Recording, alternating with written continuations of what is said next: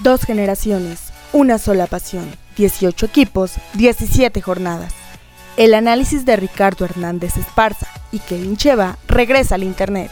Bienvenidos a la previa futbolera.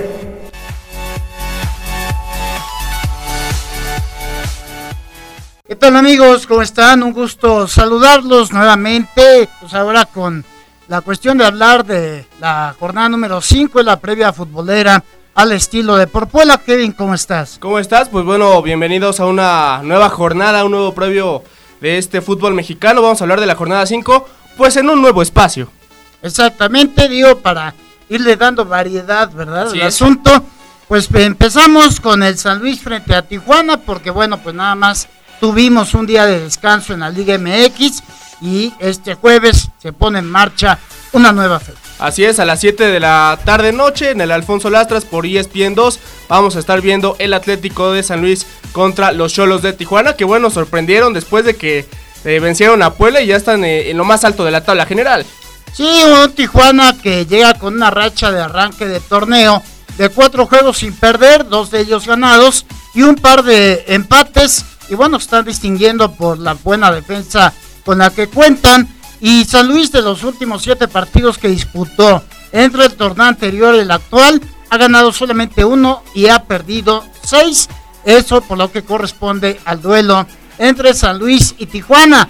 Pero el jueves también tenemos otro partido. Así es, Querétaro que recibe a Pachuca a las 9 de la noche eh, en el estadio de la Corregidora por Imagen TV y Fox Sports 2. Un Pachuca en el que no levanta para nada, que ya se vio mermado en ciertas ocasiones. Y bueno, un Querétaro que igual sorprendió al perder con un marcador tan amplio con Cruz Azul.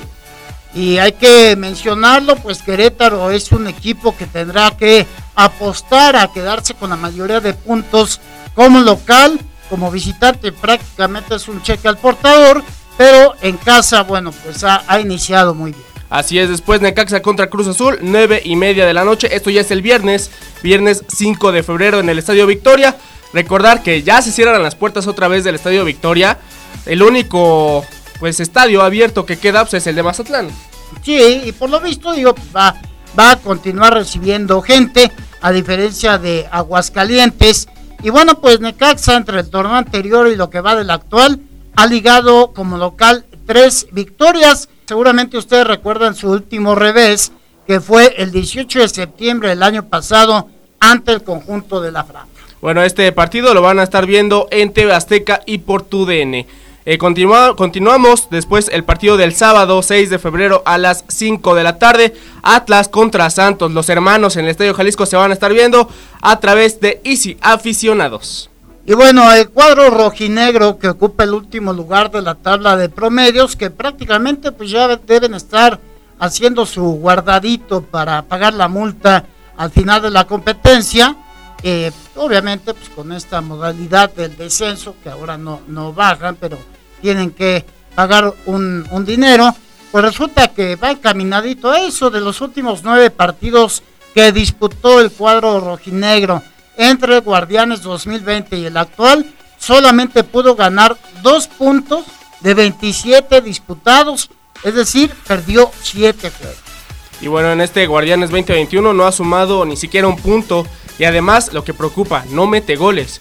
Entonces Atlas en su casa ya, ya al menos debe dar pues una sorpresa, ¿no? Porque simplemente va más que rápido para pagar la multa, como ya bien decías. Después, el siguiente partido, el sábado 6 de febrero a las 7 de la noche, América contra Puebla en el Estadio Azteca. Este va a ser un juego que va a estar transmitido por Canal 5 y TUDN. Bueno, pues vamos a tener la oportunidad de ver a este Puebla, que bueno, pues como local ya lo vimos ante Monterrey, pues sigue sin poder este, ganar un partido en este torneo y realmente le cuesta mucho lograr una victoria en el Cuauhtémoc. Pero bueno, concretamente hablando de este compromiso, el América llega con una racha de ocho juegos como local sin perder, de los cuales ganó seis y empató dos. Su último revés en casa fue ante Monterrey el 22 de agosto del año pasado. Y la franja de los últimos cuatro partidos que jugó como visitante ganó tres y solo perdió uno. Pues vamos a ver cómo plantea este compromiso Nicolás Larcamón. Pues ya vimos, de pronto bueno, ya se acordó que tiene más gente para utilizar, sobre todo de relevo. Lo vimos ante Monterrey con la reaparición de Diego de Buen, la aparición ya o el debut de Lucas Maía, en fin, digo, pues tiene que ir utilizando a todos sus hombres, de por si es un plantel limitado, pues no te puedes dar el lujo de ya desechar algunos. Sí, aunque los hayas pedido o no los hayas pedido, pues simplemente si te complementan un plantel que sí se ve limitado eh, ante ciertos rivales, como por ejemplo lo fue Monterrey, como ahora lo es América, de un Santiago Solari, que pues obviamente no quiere quedar mal en el fútbol mexicano, pues sí debes hacer algo para al menos contrarrestar esa falta de calidad. Y se menciona que ya este, podría el América utilizar a este jugador de apellido Fidalgo que pues dicen que va a revolucionar ¿no? la competencia. Vamos pues a ver. dicen, además de que posiblemente ya esté apareciendo Guillermo Ochoa, uno de los jugadores más destacados del Club América. Exacto, y bueno, continuamos con la jornada en el sábado. Así es, en Monterrey, que recibe a unos Pumas a las 9 de la noche en el estadio BBVA. Este partido va a ser a través de Fox Sports 2. Bueno, Monterrey como local entre el torneo pasado y el actual y tomando en cuenta la liguilla, ha ligado cuatro partidos sin perder, de los cuales ganó tres de ellos y el otro lo empató. Justamente el de la repesca este, del torneo anterior ante la franja, porque si bien es cierto, termina definiendo Puebla el pase este, ya en otra instancia, pues el marcador oficial va a quedar como empate. Así es. Después ya nos vamos hasta el domingo 7 de febrero al mediodía en un partido de donde Toluca recibe a Mazatlán en el Estadio Nemesio 10. Este partido va a ser a través de las estrellas y por TUDN. Bueno, Toluca ha ligado cinco juegos sin perder, de los cuales ganó cuatro y empató uno. Y este, bueno, obvio, consideramos el torneo pasado y el actual. Y Mazatlán, fíjese, como visitante desde que pues adquirieron la franquicia de Monarcas y debutó el torneo pasado, ha eh, jugado un total de nueve encuentros, de los cuales, digo, como visitante, pues solamente rescató un par de empates y perdió siete, pues también Mazatlán es un equipo que sufre demasiado fuera del pueblo. Así es, el lunes 8 de febrero tenemos un encuentro únicamente, León contra Chivas, 9 de la noche en el Estadio Nou Camp. El campeón León que ciertamente ha levantado en los últimos partidos ante unas Chivas que no se ve ni por dónde puedan ganar este encuentro. Eh, a través de Fox Sports veremos este partido, pues no sé qué tanto esperar de las Chivas Rayadas del Guadalajara frente a León porque se ve muy complicado este escenario. Bueno, pues yo te voy a dar un dato que seguramente va a llamar la atención. Como local, el León lleva un paso impresionante porque ha ligado una racha de 18 juegos en fila entre liga y liguillas sin sufrir descalabro alguno, insisto, en el No Camp, de los cuales se apuntó 16 victorias y dos empates. La última vez que perdió en su casa fue en el juego de vuelta de cuartos de final ante Morelia con marcador de 2-1 el 30 de noviembre de 2019, es decir, en el torneo Apertura 2019. Y bueno, pues eh, Chivas entre la liguilla del torneo anterior y lo que va de este arranque de campeonato, lleva seis partidos sin ganar, de los cuales empató tres y perdió tres.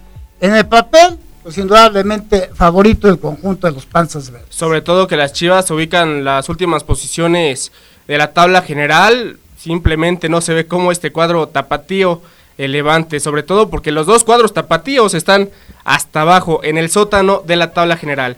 El último partido de esta jornada, bueno, se va a posponer para el miércoles 14 de abril a las 9 de la noche. Estamos hablando de Juárez contra Tigres.